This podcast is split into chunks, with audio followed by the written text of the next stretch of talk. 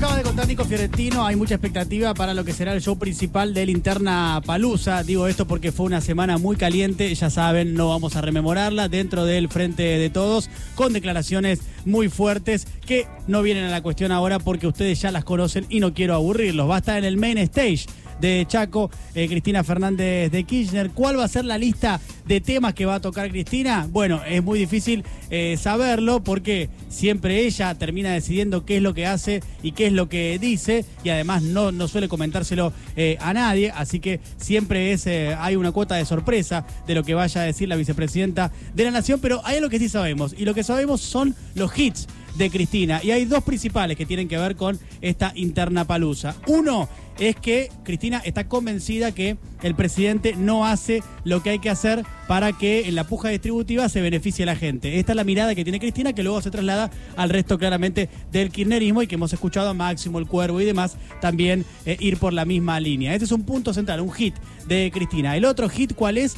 Bueno, que se tiene que institucionalizar un espacio de discusión y en ese espacio el kirchnerismo tiene que ser escuchado. ¿Qué es una institucionalización del espacio? Una mesa de diálogo de cruce entre las principales figuras del Frente de Todos. A esta altura, no sé si pueden estar Alberto y Cristina, pero por lo menos que haya representantes de Alberto y de Cristina. Eh, el Nico lo contaba hace una semana o dos que hubo un mensaje previo en esta línea de la institucionalización del Frente de Todos, de esta mesa para conversar los temas centrales en la provincia de Buenos Aires, porque allí Máximo Kirchner y Axel Kisilov convinieron avanzar en la institucionalización del Frente de Todos en la provincia de Buenos Aires, bueno, como mensaje también y como señal a la nación.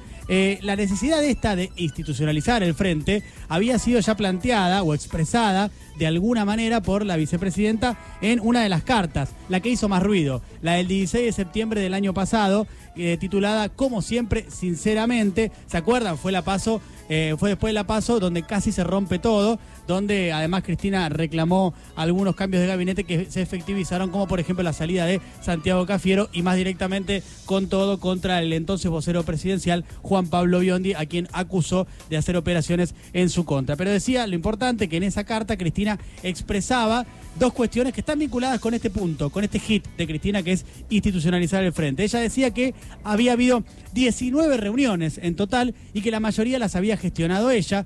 que está diciendo con esto? Yo tengo que estar llamándolo Alberto porque no hay un espacio justamente que esté programado, digitado, para que esto se dé de manera fluida. Y lo segundo es que ella dice en esa carta que se seguía por ese camino, en la mayoría de esas reuniones le había advertido a Alberto que se iba a... Em, a romper justamente el frente eh, de todos. Estoy, perdón que la interrupción, estoy escuchando unos números, chicos, que me distraen por el retorno. Ok, perfecto.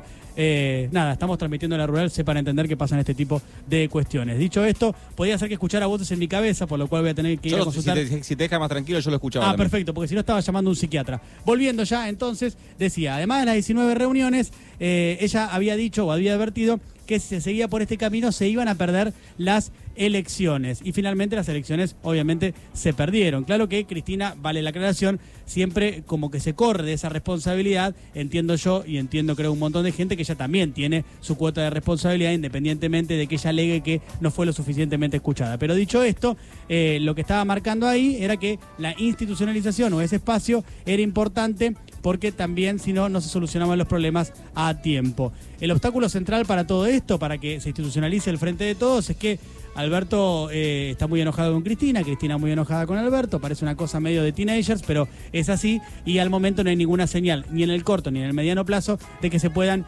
llegar a juntar por este tema. Por eso yo hablaba con un ministro ayer muy cercano a Alberto Fernández y él me decía esto de, bueno, tal vez tenemos que empezar para pavimentar o para balizar el camino a la reconciliación, una mesa con las principales figuras, pero sin ellos dos. Rarísimo. Pero bueno, son las opciones que se están hablando en estos momentos en un escenario muy, pero muy particular. Volvamos al primer hit de Cristina eh, que les comentaba, que es el de que ella está convencida que el presidente no hace lo que hay que hacer para que la puja distributiva se beneficie a la gente. Eh, esto ya lo había expresado la vicepresidenta con claridad, es decir, que piensa esto de manera contundente, la cuestión de la puja distributiva, ya durante la pandemia, allá por el 18 de diciembre del 2020 en La Plata. ¿Se acuerdan? Porque ese día estuvo el hit de funcionarios que no funcionan, que fue el que más ruido hizo, pero ahí la vicepresidenta ya expresaba a poco menos de a poco más de un año de la gestión de gobierno la importancia que tenía el norte de la distribución o de pelear más en la puja distributiva para beneficiar a los trabajadores, así lo decía.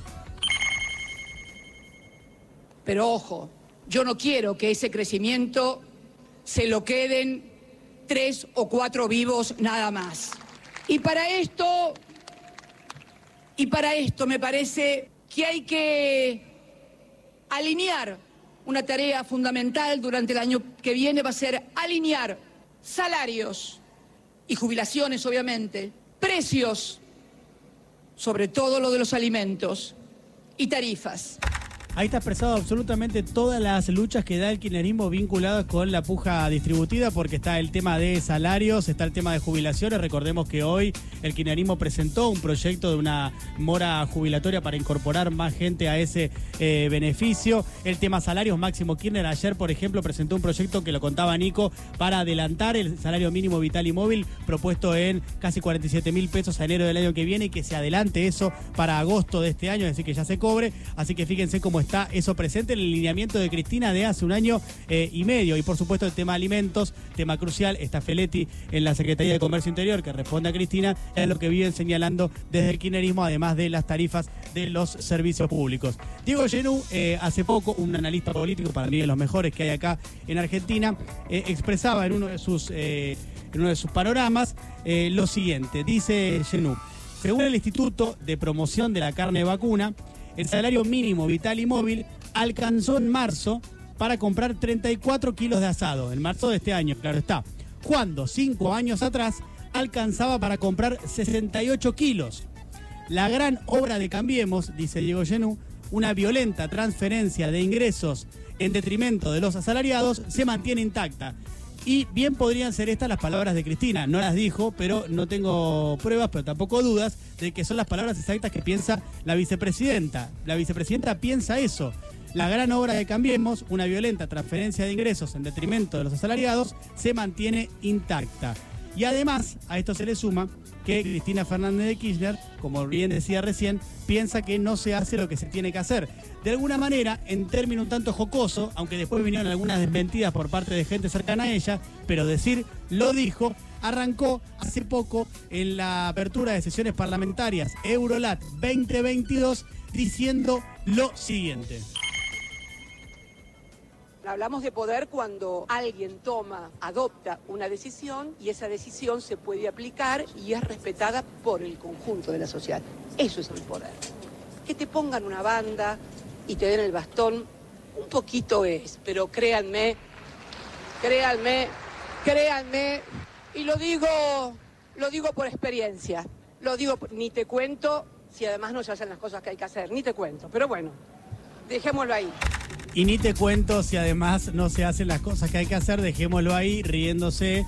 La tiró y es obvio que se lo está diciendo al eh, presidente de la nación. Así que queda clarísimo qué es lo que piensa la vicepresidenta. Un punto más antes de cerrar, si vos le preguntás al kirchnerismo, bueno, ¿cuáles son las cosas que hay que hacer? Porque el norte parece bastante claro. El norte es, bueno, pelear en la puja distributiva para que se favorezcan más los trabajadores, tanto formales como informales, los jubilados, los desempleados. Bueno, ese norte parece claro, lo, expresan todo el tiempo. Pero si vos le preguntás qué hay que hacer, lo que te responden es, bueno, tenemos que institucionalizar el frente de todos, armar esa mesa para discutirlo ahí. Es decir, que el kirchnerismo pareciera que tampoco lo tiene tan claro en términos macro de qué es lo que hay que hacer. Sí pueden ser cosas muy puntuales, como el proyecto que acabo de decir de Máximo Kirchner, o lo de las jubilaciones, o alguna otra cuestión dando vueltas por ahí, pero tampoco tienen una fórmula exacta y precisa de qué es lo que hay que hacer, pero le quieren marcar el norte al gobierno y al presidente y resolverlo en esa mesa que todavía no se ha conformado. Eh, en esta situación es que va a llegar hoy la vicepresidenta a Chaco a presentarse en el Interna Palusa, a hablar dentro de un ratito y a expresar ¿Quién sabe? Tal vez alguna de estas cuestiones de manera elíptica, de manera directa. Bueno, no lo sabemos, pero vamos a estar atentos porque cinco y media habla la vicepresidenta de la Nación allí en Chaco y tal vez toque alguno de sus hits.